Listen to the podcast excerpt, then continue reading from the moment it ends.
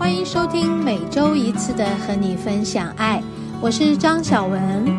你现在收听的是 Can Cheers 牵手之声网络电台。节目开始的第一个段落，让我们一起聊心事，听音乐，让我们一起成长，一起茁壮。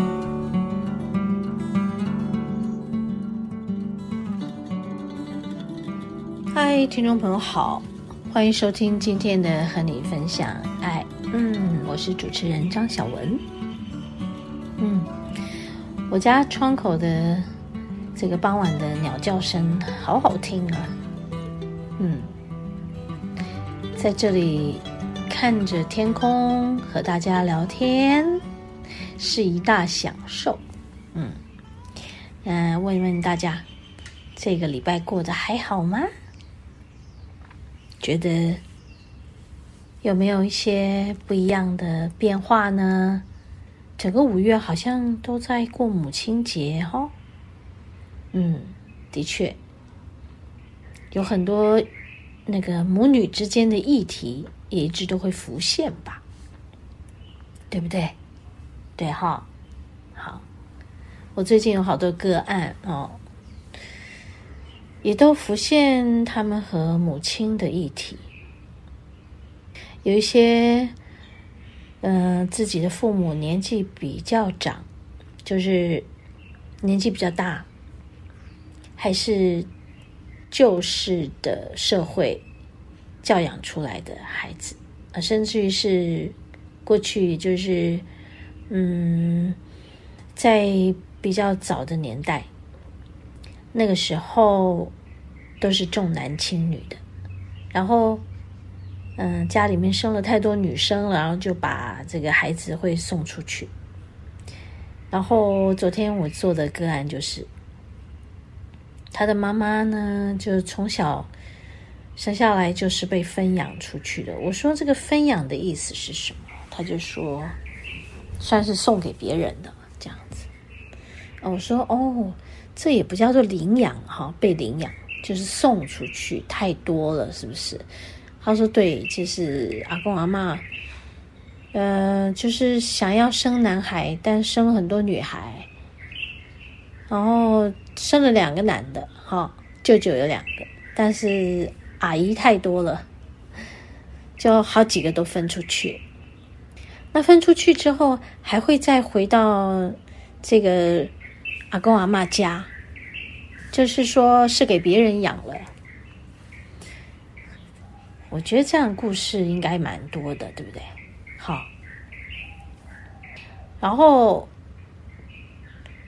听到他们有好多个都被分出去分养，这个我也觉得是第一次听到。但听到是哦，生太多个，就某一个就送出去。这个被送出去的个案，在我的朋友里面也有过。就是跟我一样年纪的，就是差不多我们这种五六十的哈，然后还有比我再小的四十来岁的也有哦，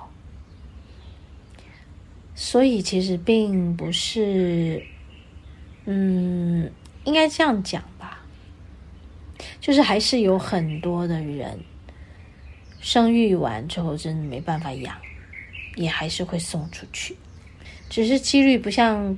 过去古早的时候的台湾这么多了，这么频繁了。那如果没有送出去，就不是比较蛮幸运的吧？对不对？好，所以如果没有送出去，然后也生了很多，就像我的妈妈，嗯，家好像有嗯五个女生，男两个男生，哦，就是两个舅舅也是一样哦，然后五个女生这样子。然后哎，好多哦，像是丽华、丽华家他们他的妈妈生下他们，就跟我们这样同辈，比我小一几几几岁的，他们就是生下五个女生，然后，哎哎，五个女生吗？大姐、二姐、三三姐、四五，对，五个女生，两个男生，所以很很，我觉得很奇妙。我妈妈那个年代是五个女生，两个男生，然后丽华他们家是他们是五个女生，两个男生，而不是妈妈的那一辈。我不知道他妈妈那边有多少个男生，多少个女生。但我觉得这个真的很有趣哦。所以，如果一个妈妈生了五个女生，两个男生。那对他的这些所有的小孩，他要怎么教养啊？听起来好困难，不像说我们现在只有少子化的一个两个，甚至于只有只有一个，所有的爱、所有的焦点都聚在他身上。那所以五个、两个这种的，七个的，那个爱根本就没感觉啊，对不对？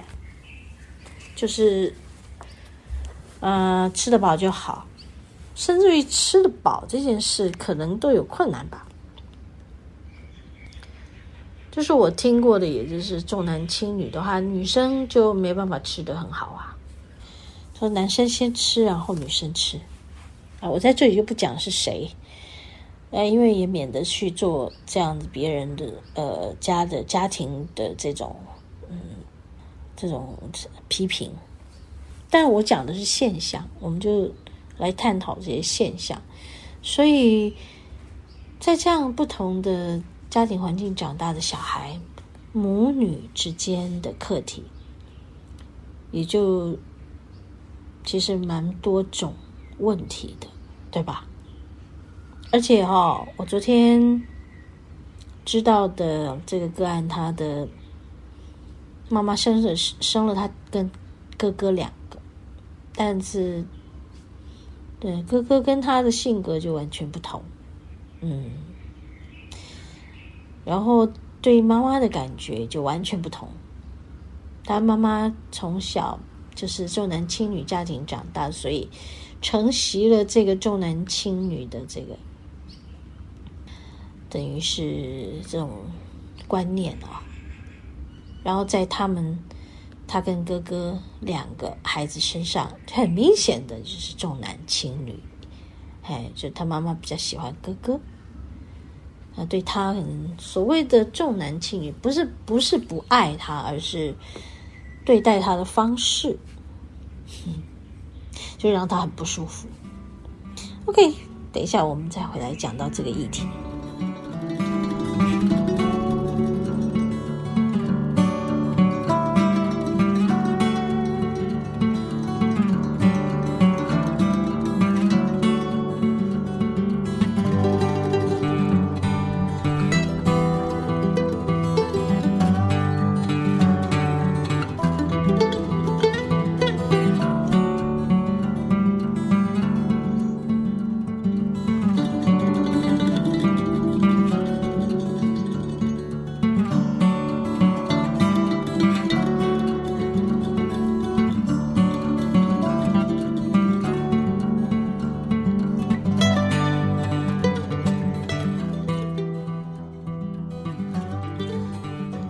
以，其实母亲节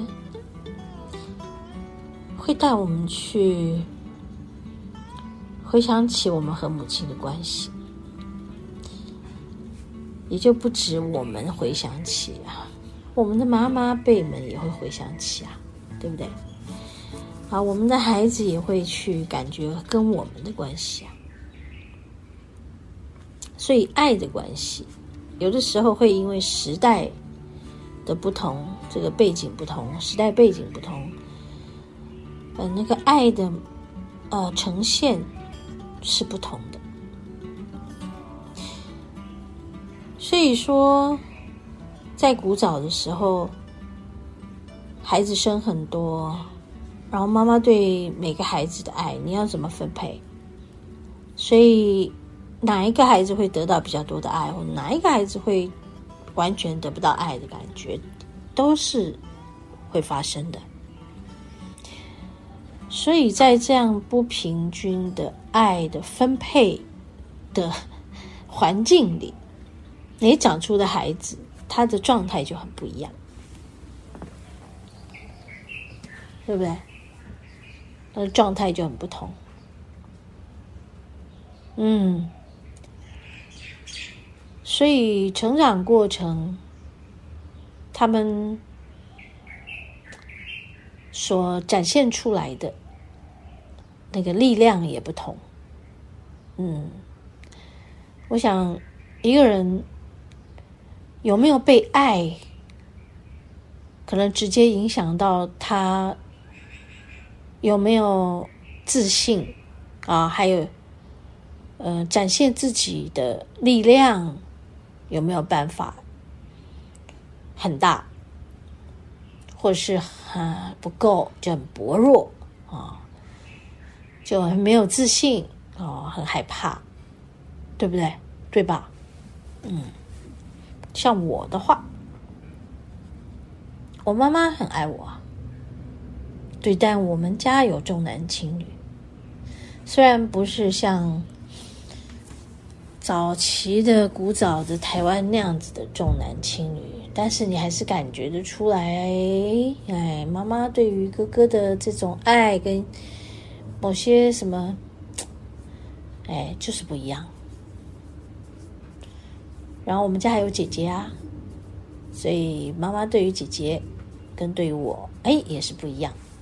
嗯，啊，妈妈对于我，我觉得应该有一件事可以讲的蛮蛮贴切的，就是说什么叫孝顺哈。从小我们受的教育就告诉我们要孝顺啊！在母亲节这件事情，孝顺这件事情，就是母亲节很重要的一个，嗯嗯，你需要孝顺母亲的这个提醒你，对，要对母亲，要爱母亲，要孝顺母亲。我说我自己真的没有很孝顺。因为我会反抗我的母亲啊，我会生气我的母亲啊。好，对，但是我觉得我自己是一个不给父母带来担心的人，所以后来我自己都跟我的女儿讲，就说。我也不要让你担心，也不要让你来负担我什么，因为我们看到很多家庭的问题，每一个孩子成长的过程，他们都有自己的困难嘛，对不对？我们在成长是不是都有困难，对吧？但如果我们的大人们，的困难，他们没有办法自己承担的话，我们成长的过程，我们就会非常的辛苦。对，所以我都跟我女儿讲，我我后来，嗯，在灵气的修炼里，修正我的脾气，修正我的心念，修正我所有的身心灵，我都跟我自己讲，要做一个平和的人。所以，我想这整个社会有很多的呃家庭问题，都跟这个母亲跟孩子的关系是息息相关的。嗯，最后有一句话想要跟大家分享：如果没有一个快乐的妈妈，绝对不会有一个快乐的小孩。没有一个有爱的妈妈，就不会一个有爱的孩子，啊，没有一个自信的妈妈，就不会有一个有自信的孩子；没有一个有勇气的妈妈，啊，没有一个有勇于承担的妈妈，那么就不会有一个勇于承担、有勇气的孩子。我认为的是这样，所以我觉得在母亲节的这个月，有很多事情可以让我们来这里探讨跟醒思一下，就只是探讨跟醒思。OK，好，那我们休息一下，要进入今天的第二个单元——食物的疗愈。